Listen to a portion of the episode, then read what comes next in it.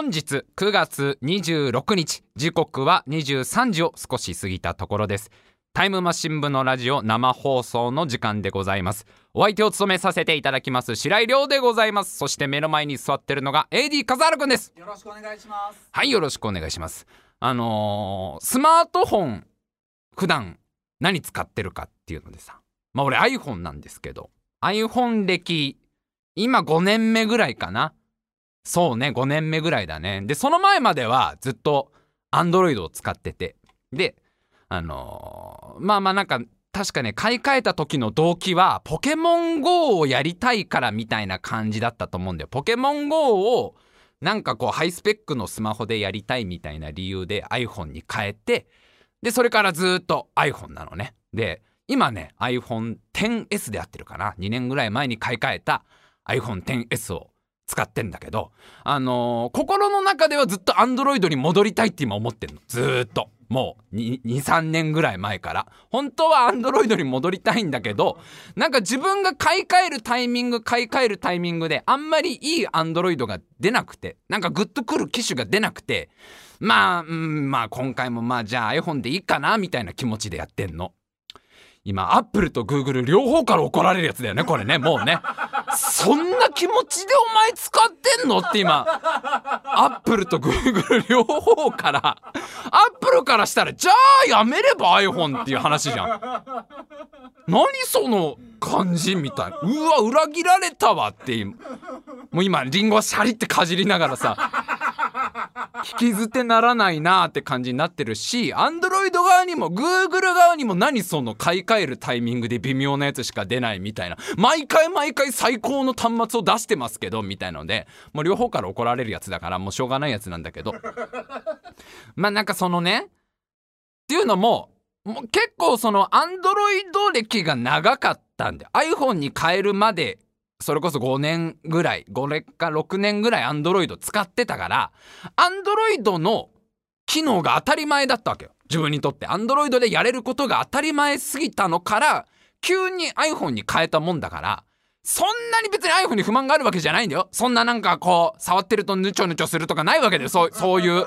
ヌチョヌチョしないから別に iPhone は。ぬるって手からぬるって滑るとかそういうのないわけ。そんなにこう不満はないんだけどどうしてもアンドロイドの頃の機能がもう求めちゃう自分がいるから戻りてえな戻りてえなと思いながらまあ iPhone を使ってるっていうね状況で。で先々週ぐらいにその今使ってる iPhone にアップデートのお知らせってのが来てさ。アップデね。あの OS アップデート。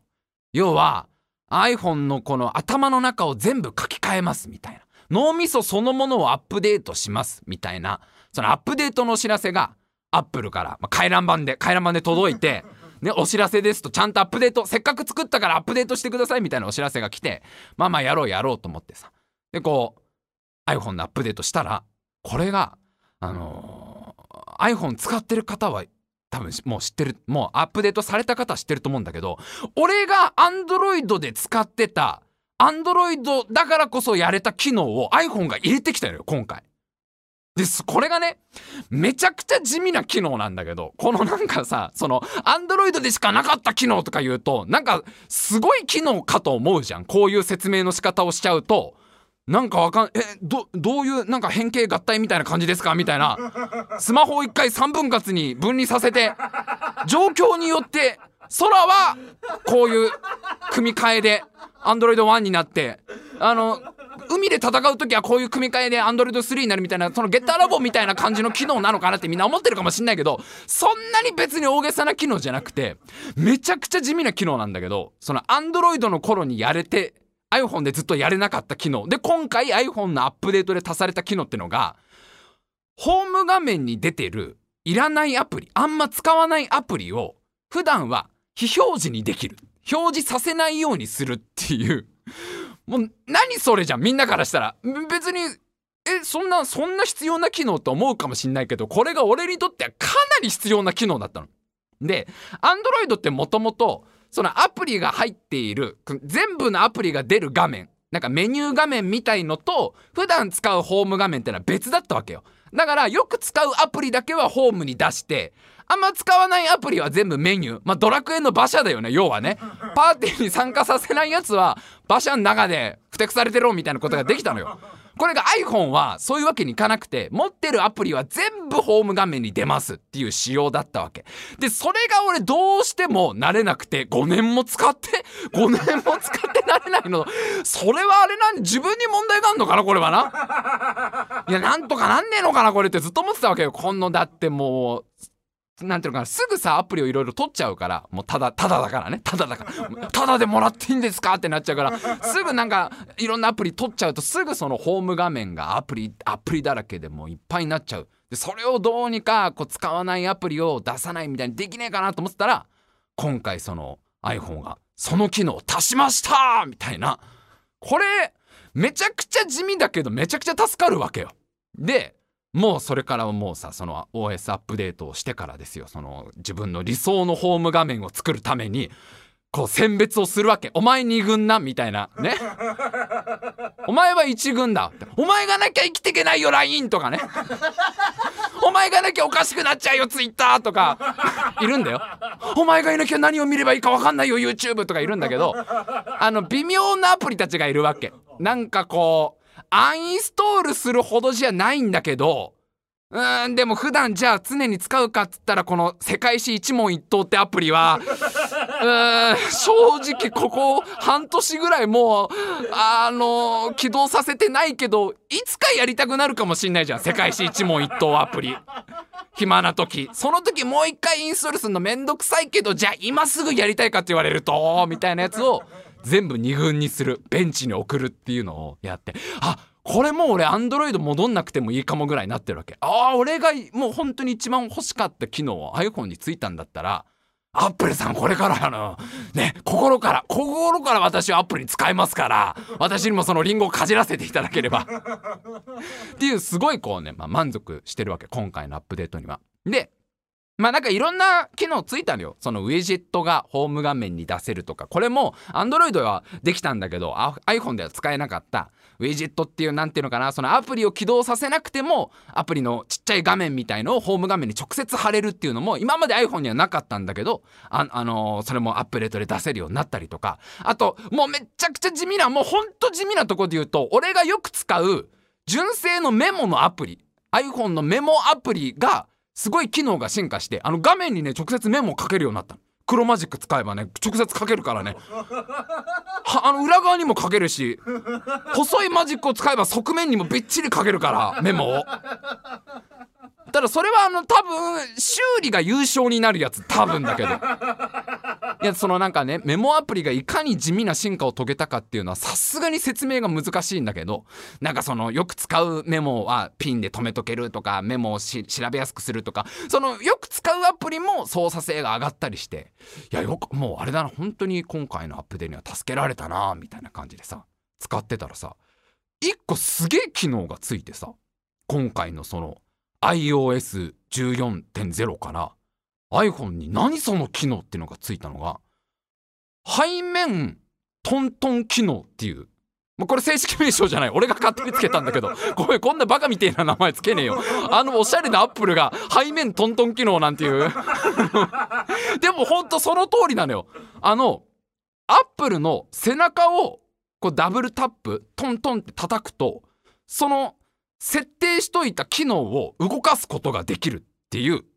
そういう新しい機能。例えば背中をトントンってタップするとホーム画面に戻るとか背中をトントンってタップするとアプリのその履歴みたいのを出せるとか音量を上げ下げができるとか。自分で自由に設定できるの。それはそのトントンで何をさせたいかはご自身で自由に決められますと。であとはもう背中を本当トントンって叩く叩けばそういうなんか動くことができますっていう。でこれがまあこれもすごい地味なんだけどめっちゃ役に立つのねこれが。今まで iPhone ってホーム画面に戻りたいってなったらこの画面の下からすくい上げるような操作をしなきゃいけなかったのがこれからはその親指を動かさないで空いてる人差し指で背中をトントンで叩くとホーム画面に戻したりとか1個前に使ってたアプリ戻せたりとかするわけ。これはもうめちゃくちゃあの実際使えばわかんだけど結構これが便利なわけ。ね。今までそんな iPhone の背中トントンなんてさ iPhone 寝かしつける時ぐらいしかやらない。寝れない iPhone を寝れないのっていう iPhone をトントンしてあげるぐらいでしょその緊張して寝れないと。明日明日私電池持つか分かんないで緊張しちゃうってなってる iPhone を。トントンさせて寝かしつけるぐらいなのがその背中をダブルタップすることで何かを起動させられますっていう機能がついたのね。でこれすごいのがさ個前の OSiOS13 の時にはこの機能なかったのね。で今回14からついた機能なんだけどさそれ物理的な機能が1個増えてるってことじゃん。そのさ設定画面がなんか1個増えてるとかわかるよ設定でなんか今までなかった画面が増えましたとか要はソフトの面でなんかパワーアップしたとかわかるじゃんメモ帳の画面がちょっと見やすくなりましたとかさっき見たくその使わないアプリを別のとこに移動できるっていうそういうソフトウェアのパワーアップならわかるけどそんななんかタッチパネルが1箇所増えましたみたいな感じでしょ？これって要は。今まで背中をトントンしても何の反応もなかった気持ちだけだよね。気持ちだけを 送ることはできたけど別に背面をトントンってタップしても何にも動作しなかったのが今回のアップデートからそれで何か機械的に動くってことはさセンサー1個急に増えましたみたいな感じじゃん。これマジでどういう仕組みなんだろうっていうさ。いやもう、あ、もう、いや、分かってますよ。その、アップルの関係者の方聞いてると思うんですよこれねこのラジオ言っちゃダメなやつですよねこれねどういう仕組みかはなんかでもそれって結構すごくない？アップデートでハードウェア的にハード的に性能が1個増えるってさドラえもんアップデートしたら目からビーム出るようになったみたいなことでしょ。それそれまでドラえもんのドラえもんの攻撃方法っつったらねあの空気砲みたいなやつとかショックガンぐらいしかなかったのがちょっとアップデートが必要だと。次の劇場版のドラえもんは結構な大軍と戦うからちょっとアップデートが必要だみたいな感じになって目からビームみたいなことじゃん。その機能その機能は何？最初からあったの？みたいな。いうぐらいさそのハード的に。いやドラえもんだってそれは定期的にアップデートが必要だろうから。それはまあねドラえもんも言う言うてもねソフトウェアで動いてるんだから彼だって。そののび太の成長に合わせてアップデートをしないと。のび太の成長に合わせて解禁される道具とかあるわけじゃん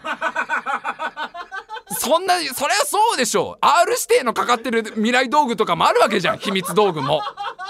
どこでも天がとか先に出しちゃダメなやつじゃん。先にそののび太に渡しちゃうとダメになっちゃうからのび太は。それ叱るべき時に。のび太が成人を迎えた時のアップでねあの DOS ね iOS ならぬ DOS の DOS18.0 のバージョンでドラえもんのその R 指定のロックが解除されて「のび太くんお楽しみはこれからだよ」みたいなことを言ってそのあの4次元ポケットのピンク色のゾーンが解禁されていっぱい出てくるわけよ。モザイク消し芋みたいなさあの食べるとモザイクが消えて見える芋みたいな。なんでそこ芋にしたんだよみたいなそういう道具とかをドラえもんは。アップデによってアップデによってバージョンアップしてるはずだから。あののび太の気持ちもちょっと冷めるけどね。アップデっていう響きにはね。ああそうだよ。ドラえもん機械だもんなっていう気持ちにはなるよね。劇場版のたんびにバグが発見されてさ。そのバグの修正のアップデートがかかるみたいなのはちょっとのび太的にはショックだけどそのでもアップデートでなんかハード的な機能が追加なんていうのがいやあるんだろうけど多分なんかそういうやり方はあんだろうけどどういう仕組みなのかなみたいな。一個考えられんのはもともとやっぱり背中側その iPhone の後ろ側にセンサーが実はあっただよね。間違えて入れちゃってただよね。実は。iPhone 組み立て係の人が説明書間違えてあの逆さまに読んで実はずっと作ってましたと。実は初代 iPhone から全部に背中にセンサー余計に1個入れてましたみたいな。最終工程のあの世界中にある iPhone 何千万台を全部一人で組み立ててるおじさんがいるわけだよ。アップル本社に。もうあのおじさんじゃないか組み立てられないっていうのが iPhone だから。あの職人が綺麗にこのね瞬間接着剤アロンアルファを使って表側のディスプレイと後ろ側のケースをはめるからそのおじさんが説明書読み間違えてていらないセンサー1個足してたみたいな。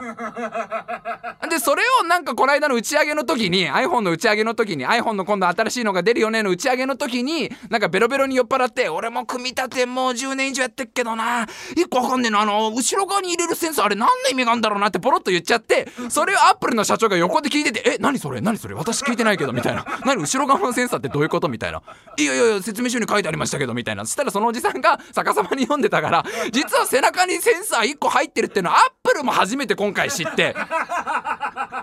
慌てて慌ててやばいやばいやばいこれなんかバレたら怒られるやつだみたいな。だからなんかもう機能足しよう機能足しようせっかくセンサー1個入れてんだからみたいな。やつなのかな？それかあれでアップデート中にこっそり入れられたかだよね。iPhone の。iPhone のアップデート中にアップデート長いから5分ぐらいかかるからずっと見てるわけにいかないわけアップデートの画面なんかは。だからその俺が目を離した隙にアップルの社員が実は忍び込んでて俺の iPhone の背中のケースをバリバリって剥がして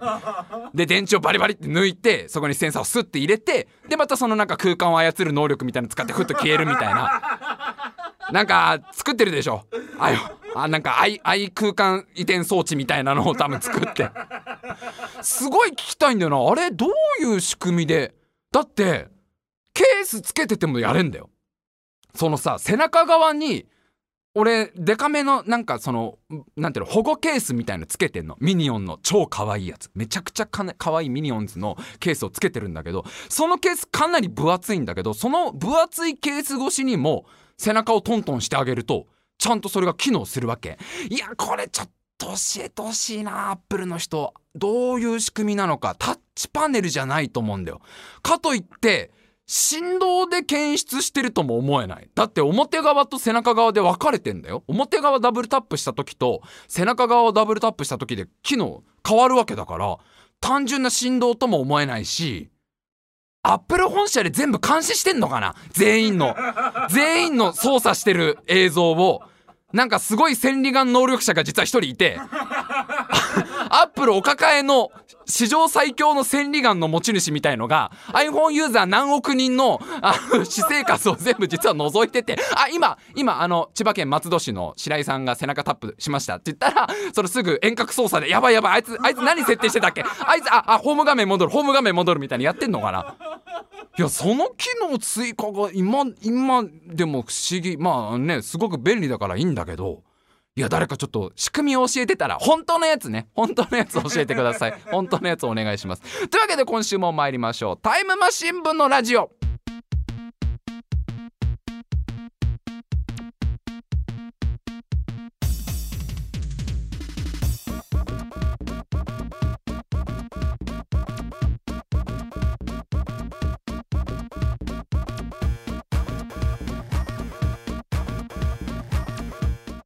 今週も始まりました。タイムマシン部のラジオ。お相手を務めさせていただきます。白井亮でございます。そして目の前に座ってるのが AD 笠原くんです。よろしくお願いします。よろしくお願いいたします。サンプル動画拡張難航みたいの出すわけドラえもんが。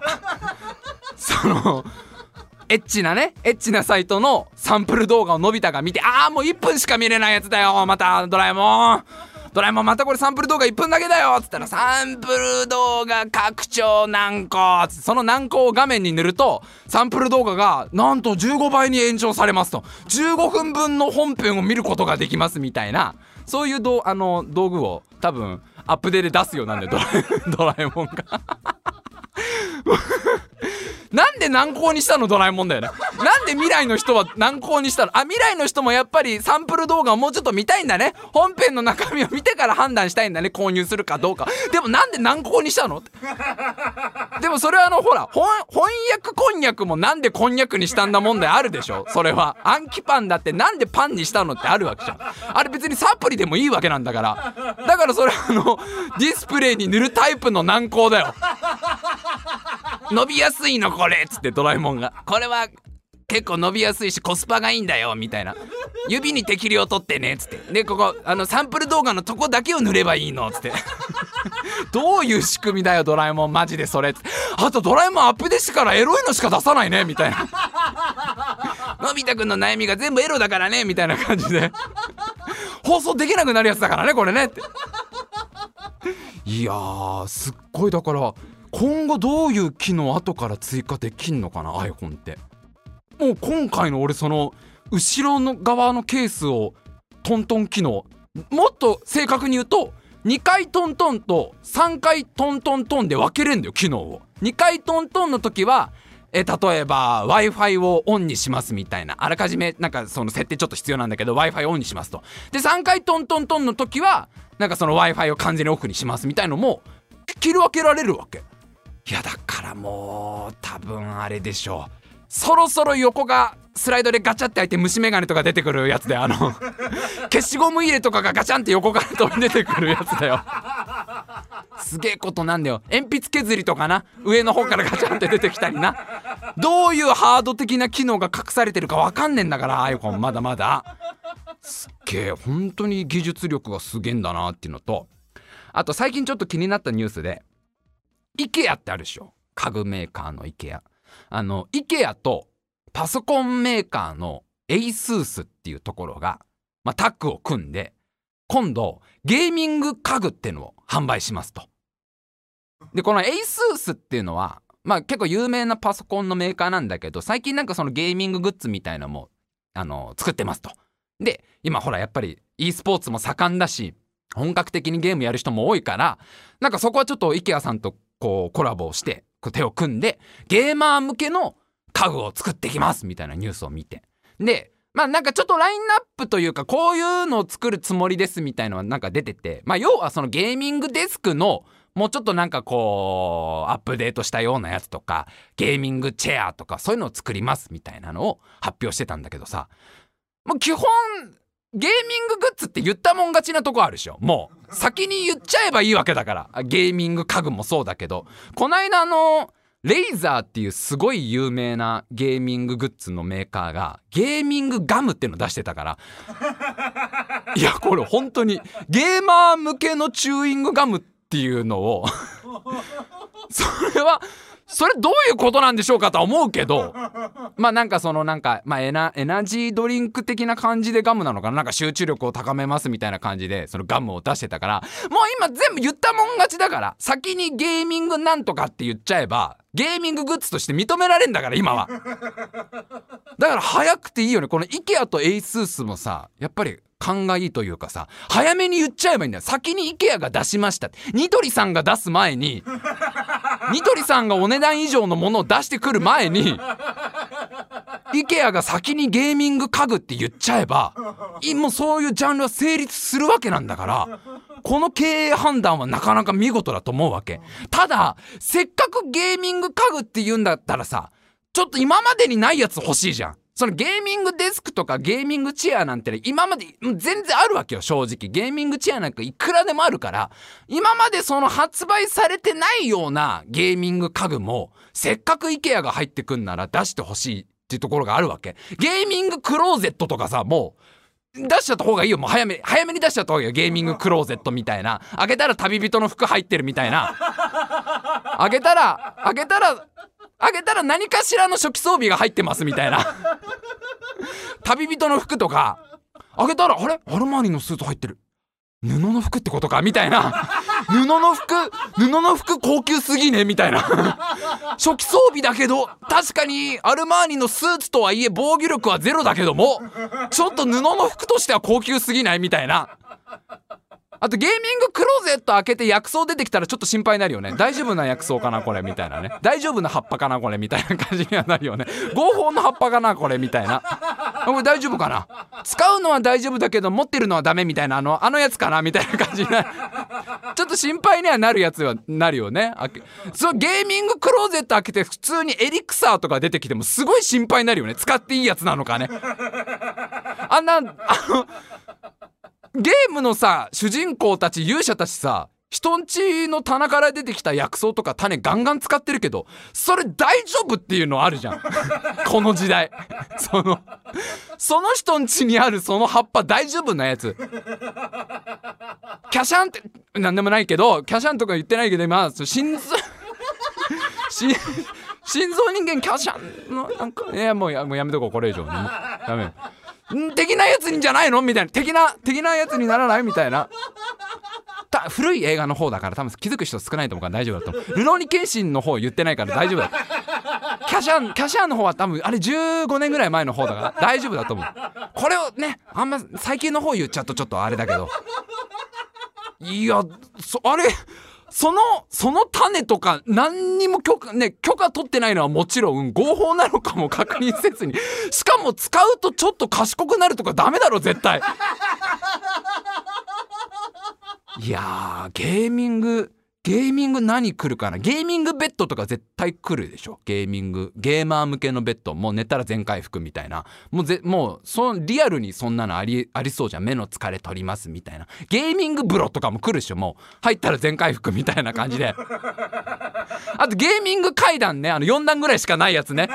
4段ぐらいしかなくて天井天井とか2階に繋がってないのにその乗っかった瞬間ザッザッザッザッって音が鳴って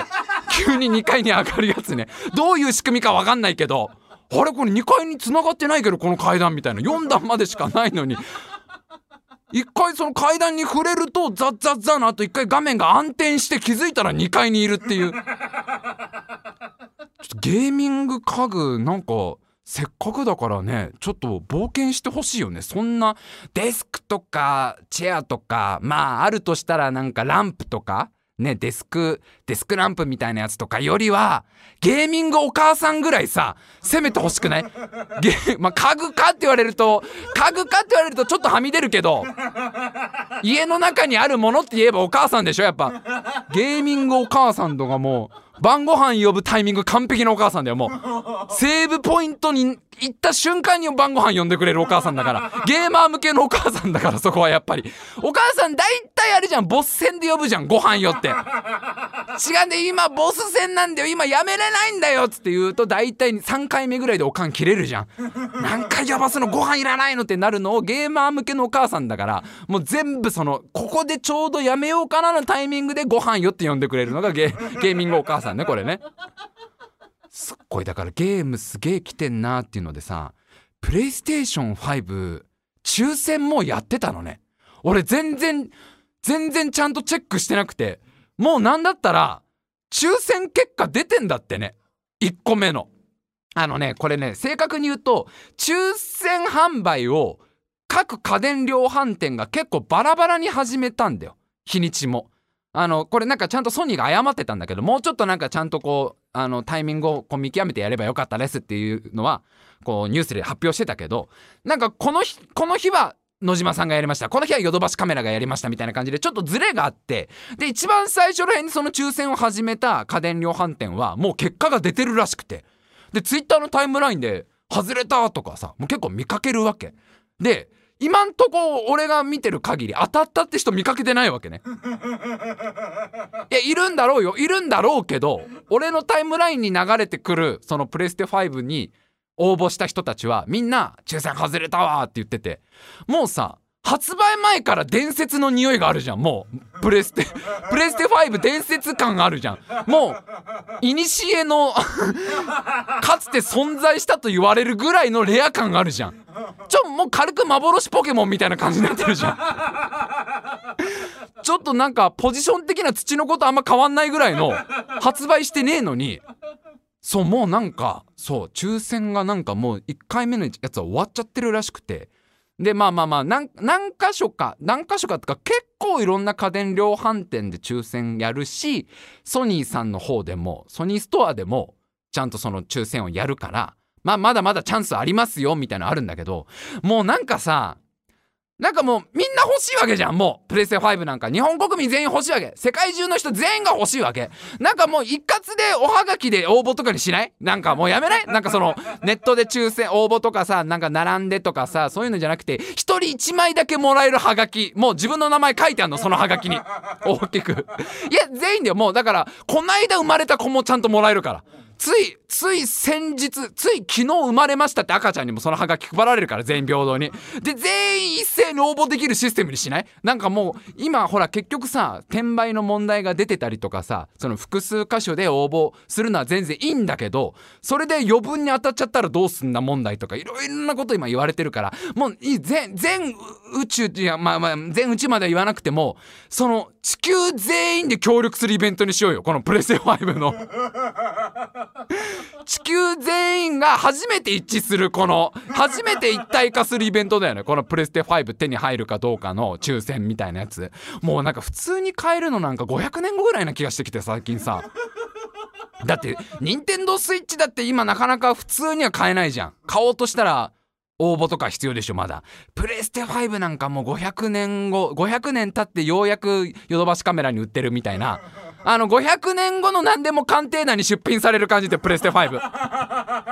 ものすごい貴重なお宝みたいな感じで。今回はものすごい貴重なお宝が出品されるっつって。でも値段はあの一重百千万だけどね。3万9800円。定価しか出ないよ。それはもちろん。そこはもちろん 定価しか出ないよ。あの値段発表のところはそこはだって500年後も普通に発売されてんだから定価以上の値段出ちゃったら転売的な話になっちゃうからこれ。1 10 100 1000万。3万9800円みたいな。そこは定価なんだなみたいな。あの壺を見るあのおじいちゃんが「いい仕事してますね」とは言ってくれんだよ。これは素晴らしいゲーム機ですねって言ってくれんだけど定価からは変わらない。いや変える変える気が全然しないんだけどプレステ5どういう機能がついたかとかさちゃんとみんな調べてんのかなっていう。もう今ちょっとなんかこう熱狂してるじゃんプレステ5で。もうとにかくあまりにも値段が安いってことでこれはもう買っといた方がいいぞみたいな空気になってるけど実際どれぐらいパワーアップしたかっていうのをちゃんと調べてるか問題あるじゃん。意外とプレステ1に戻ってるかもしんないじゃん機能。意外と。あのー、機能はプレステファンなん1に戻したんですけど純金製なのでボディが。ボディが純金製なのでそこはそこはあのトントンにしましょうよみたいな。昨日は昔に戻しちゃいましたけどあの1個の RPG やるのに4回ぐらいディスクの入れ替えが必要な頃にメモリーカードが15ブロックの頃に戻しましたけど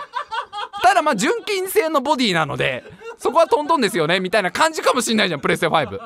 いや結構ねあの調べたらねやっぱえぐいえぐいんでプレステ5の機能。あのまずこれは結構その発表前ずっと言われてたんだけど読み込み時間がすっごい短くなんで今回。なんかあのー、ハードディスクじゃなくて SSD の方にしたとかなんかいろんなニュースがあったんだけどどれぐらい読み込みが早くなったかっていうと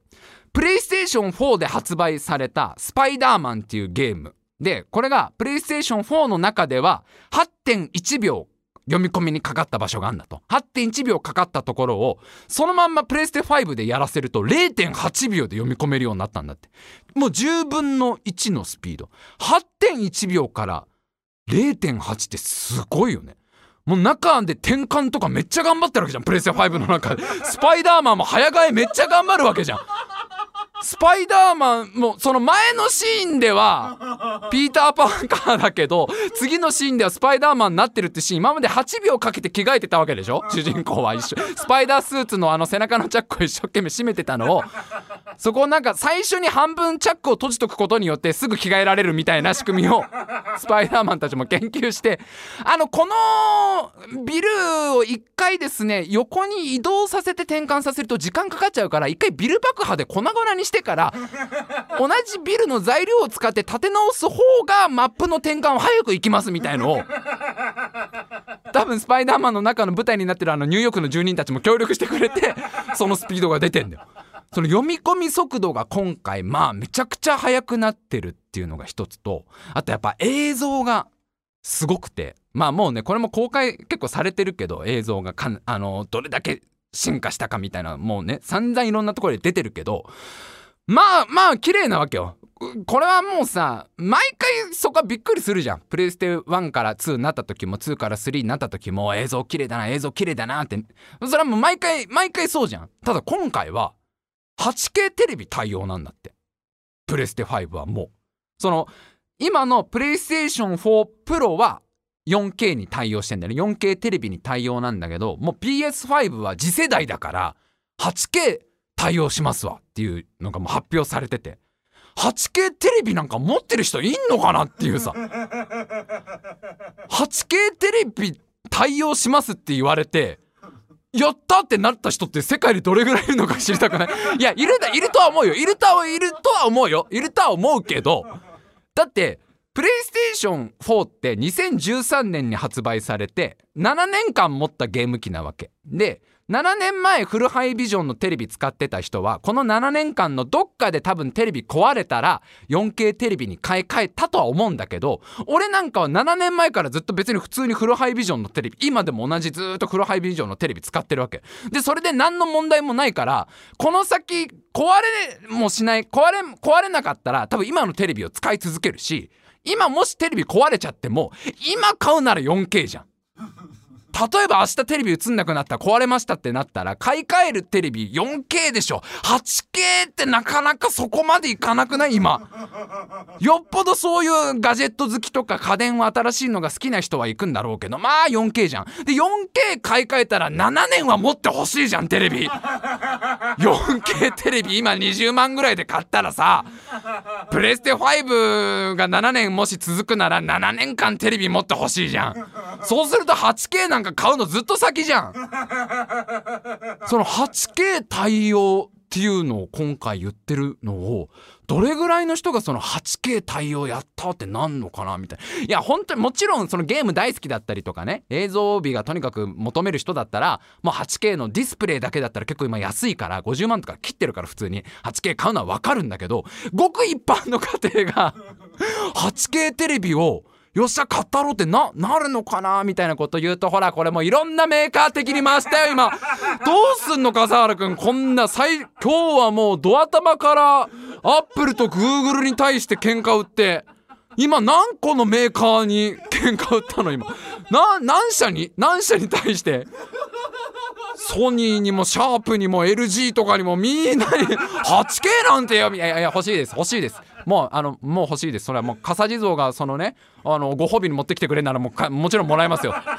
ご褒美にあの地蔵たちが一生懸命 8K テレビを引っ張ってきたら大丈夫それ雪道ずっと来たやつだけど大丈夫それ。雪まあのもろな箱に入れずに持ってきちゃったけど 8K テレビ。あのごめんなさい。展示品限りだったもんでみたいな。絶対雪入っちゃってるでしょそれみたいな。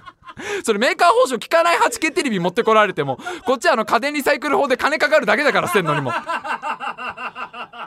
どういやでもまあ 8K も多分こっから一気に安くなんだろうから俺ねまだ100万ぐらいのイメージだと思ってたのよ正直。8K テレビって一番最初に俺が家電量販店で見た時に100万普通にしたからそれぐらいすんのかなと思ったらチューナーがついてないディスプレイだけだとなんか30万ぐらいとかでもうあんのね。あそうなってくるとこれ 8K 行く人もいんのかな。でもこの先さもうテレビがその 16K とか 32K とか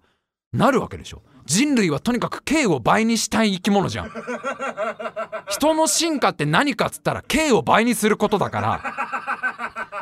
もう俺らがおじいちゃんの頃は 32K64K ぐらいまでいってるわけじゃん。で 8K テレビ見た人分かると思うけど 8K の時点であまりの画質の良さにちょっとなんか立体感みたいなのが出ちゃってんだよもう。笠原くんももしかしたらね見た？見た？あの家電量販店の俺も見たけどちょっとなんか浮き上がって見えんだよねもうなんかね。俺なんかさかなクンがなんか出てる番組を見たんだけどさかなクンちょっといるの。小さいさかなクンが目の前にいるっていうぐらいリアルなの。だから 64K の画質のテレビなんか出たらもういるでしょ？その目の前に。リアルな映像を超えてどう見ても今目の前にさかなクンがいるみたいな風に見えるわけじゃん。でそうなってきた時にさゲームですごい問題になるのがさバイオハザードとかどうすんのかなっていう。だってさバイオハザードってプレイステーション4の時点でもうだいぶグロくなったじゃんもう結構なグロテスクな怖い感じになっちゃったわけじゃん。で、もう、そういうのが苦手な人はできないゲームじゃん、今。プレイステーション1とか2の頃だったらまだポリゴン感が残ってるからやれたし、ファミコンの頃もし出てたら横スクロールだからやれたけど、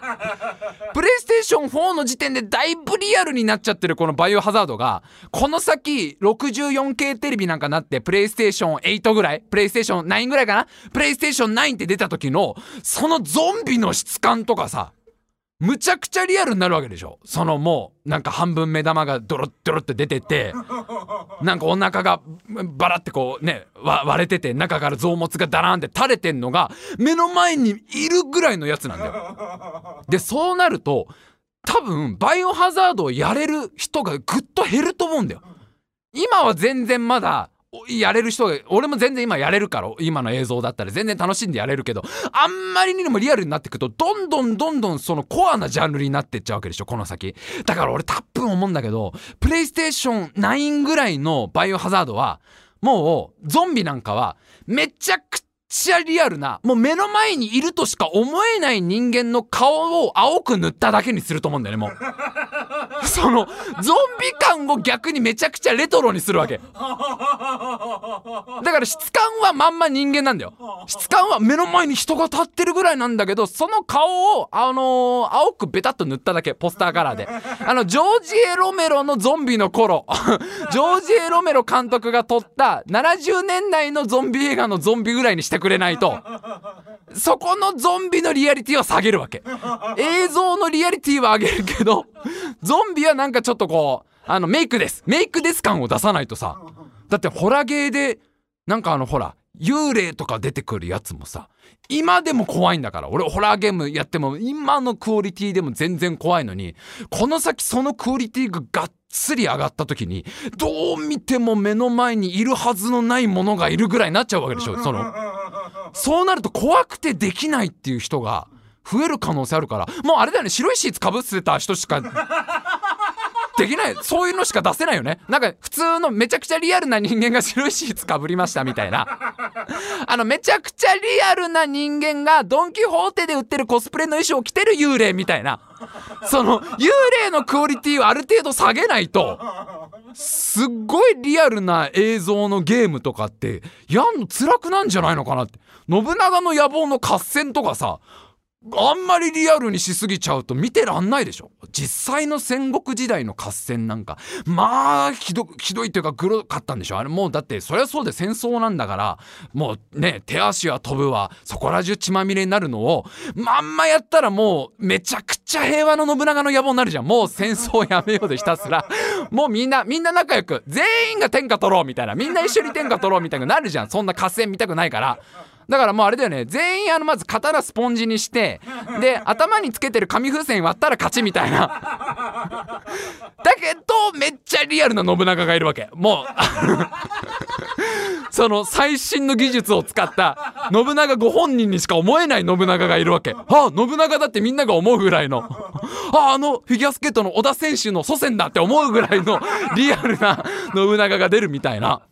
こっからその折り合いをどうつけんのかなみたいな。ましてや VR とかが発達してって。ね VR で画質もめちゃくちゃ綺麗ですってなってった時にすっごいリアルっていうところと人間としてその耐えられる情報量というか耐えられる映像だよね。人間のその精神的に持つレベルの映像っていうのをどこでバランス取んのかなっていうのがちょっと今から楽しみだなっていうところではいもう今日もねいいお時間になりましたからね。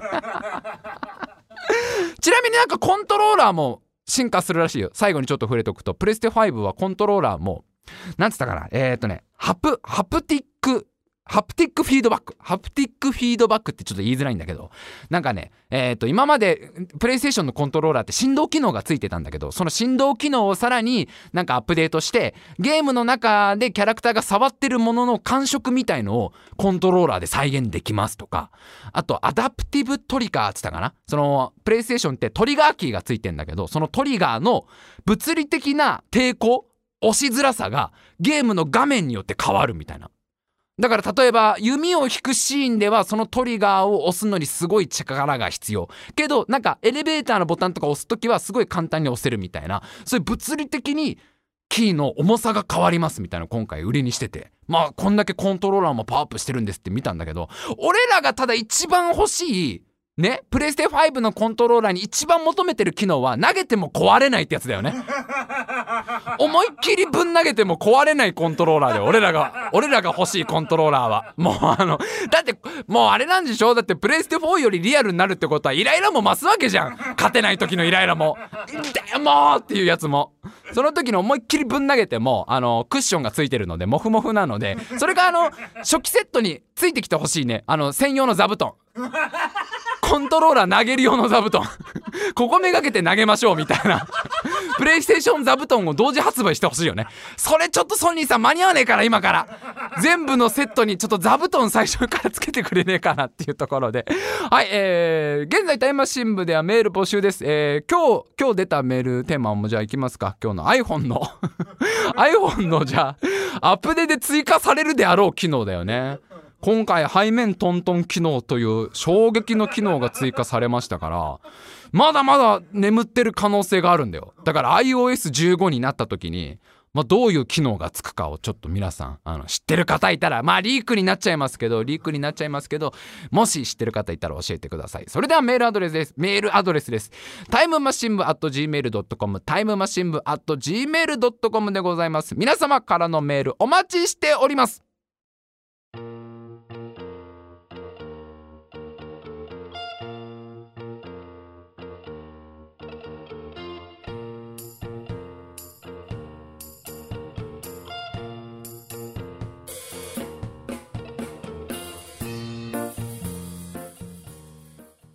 さあ今週も長々と喋ってまいりました。シムシティとかどうすんだろうね。もう 32K のシムシティとかはさ目の前にもうどう見ても存在する街があるわけでしょ。もう生きてる人とか見えるわけじゃん。人間たちの生活とか。そこで暮らしてる人々を。要はだからあれだよね。なんかあのドローンで空撮してる感じだよね。実際のめちゃくちゃリアルな街を。でそこにいる人々も多分 AI とかでそれぞれが本当に生きてる人間としか思えない動きをするわけじゃん。もう市長の責任重すぎるじゃん。そんそんな町を財政破綻させた日には。もうさそんな重い重い判断小学生に任せらんないじゃん。俺小学生の頃シムシティ大好きだったから何回も何回も街作っては破綻させたよ。赤字にさせて。どうその辺のバランスとかもめちゃくちゃリアルってこととゲームとして楽しいってことのバランスみたいのをやっぱり模索してくんだろうなってのとプレステ5どうにかなんないのかなプレステ5ななんかこうまあ最終手段は流れ星にお願いだけどね。流れ星にお,、ね、お願いかまああと一生のお願いを使っちゃうかついに。一生のお願いを取っといたんだけどな俺な。一生のお願いは幼少期の頃何回か使ったとずっと取っといたんだけど。大人編の大人編の一生のお願い 大事なやつにもっと取っとけって話だけどもっと大事な時絶対来るはずだけどいやいや今回使わせてくれ。一生のお願いをソニーの社長に言えば1回だけだぞっつってくれるかもしれないから。はいえーとこの後はですね今日はですねアンケートございませんので、えー、とのんびりコメントトークをしたいと思います。はい皆さんもしお時間あればですねお付き合いください、えー、タイムマシン部のラジオは毎週生放送のラジオです。毎週土曜日23時から YouTube で生放送しておりますのでぜひぜひ1回ですね生放送遊びに来てください。い。そしてタイムマシン部は他にも活動しております。毎週水曜日22時からはタイムマシン部の大会議。毎週日曜日20時からはタイムマシン部の迷路という番組も、えー、こちらも全て生放送で見ることができますのでぜひぜひ遊びに来てください。それでは今週も最後までお聴きくださいましてありがとうございました。また来週